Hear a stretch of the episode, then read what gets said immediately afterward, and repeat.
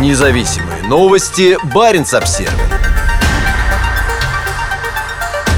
Мурманск разорвал побратимские связи с Акюрейри. Российская военная агрессия изолирует крупнейший арктический город страны. Ранее побратимские соглашения расторгли скандинавские Лулио, Раваньеми и Тремсе. Теперь же сам Мурманск решил разорвать отношения с Акюрери.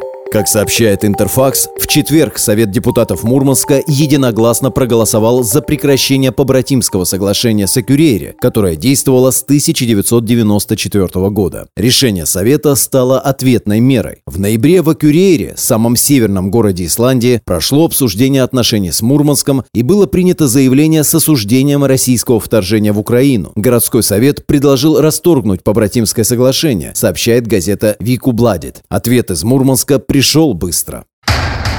Остановите эту войну. Первым из скандинавских соседей от статуса города-побратима Мурманска отказался Раваньеме на севере Финляндии. Это произошло всего через неделю после нападения российских войск на Украину 24 февраля. Тем же решением городской совет Раваньеме постановил пожертвовать Украине по 10 евро за каждого жителя города. В общей сложности 70 тысяч евро. В сентябре отношения с Мурманском разорвал Лулио на севере Швеции, а в октябре из побратимского соглашения, заключенного в 1970 1992 году вышел Тромсе, крупнейший заполярный город Норвегии. Мэр Тромсе Гуннар Вильхельмсен обратился к мурманчанам со словами «Остановите эту войну». Сейчас единственным арктическим побратимом Мурманска остается небольшой норвежский город Ватсю.